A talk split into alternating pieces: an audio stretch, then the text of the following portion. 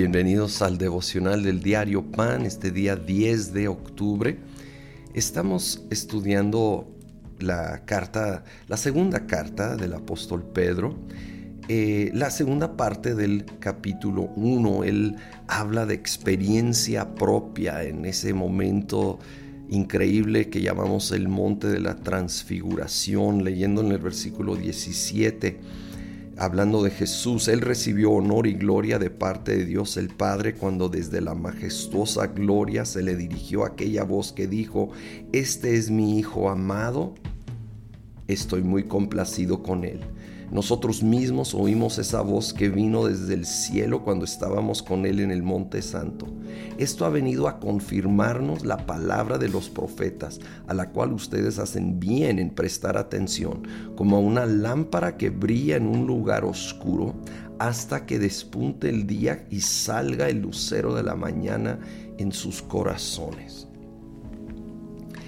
esa extraordinaria experiencia que tuvo Pedro de cuando Jesús fue glorificado ahí, aún Elías y, Moisés aparecieron por unos momentos allí en el monte, nos aquí lo relata, lo conecta a los profetas que se refiere en sí al Antiguo Testamento que son representados con Elías y Moisés, la ley, los profetas. Esto dice que debemos prestar atención.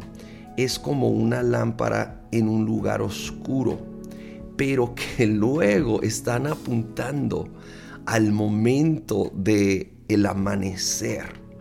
El amanecer cuando amanece el sol en nuestros corazones y es una manera muy poética, hermosa de hablar de Jesucristo, que era el sol al cual todo el Antiguo Testamento apuntaba.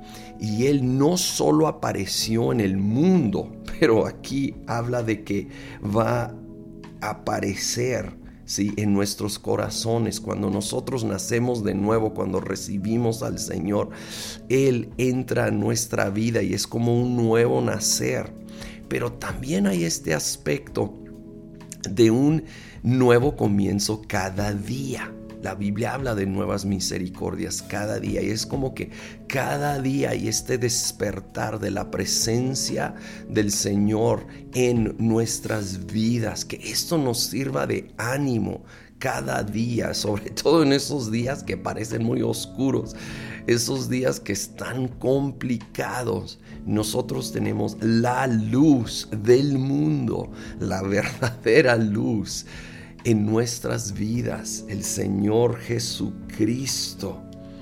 Oh, e-, él sigue escribiendo, versículo 20, ante todo tengan muy presente que ninguna profecía de la escritura surge de la interpretación particular de nadie, porque la profecía no ha tenido su origen en la voluntad humana, sino que los profetas hablaron de parte de Dios impulsados por el Espíritu Santo. Y esto se aplica a toda la escritura, toda la escritura es en cierta manera profecía porque es inspirada por Dios y no debe de ser de interpretación particular, sino que es realmente una palabra que es dada para todos de parte de Dios. Y debemos de ser sabios y cuidadosos cuando surgen personas que quieren dar como que una interpretación muy única, muy de ellos, muy diferente a lo que a través de la verdad los siglos y a través del consejo práctico, el consejo general de las personas que, que aman a Dios y, y tienen la experiencia, han ido entendiendo y conociendo en la palabra. Y no es solo de una interpretación muy particular, muy personalizada. Sí, es una palabra objetiva.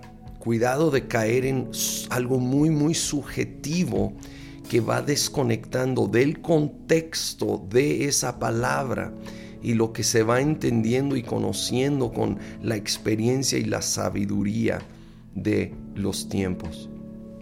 Señor, gracias. Gracias que aprendemos tanto a través de la palabra y es esa lámpara. Señor, y nos lleva a ti, Señor Jesucristo, el sol que sale, Señor, en nuestros corazones y, y la verdad que nos da esperanza cada día, nueva gracia, nueva misericordia. En ti encontramos la luz para cada día y cada situación y te damos gloria a ti en el nombre de Cristo Jesús. Amén.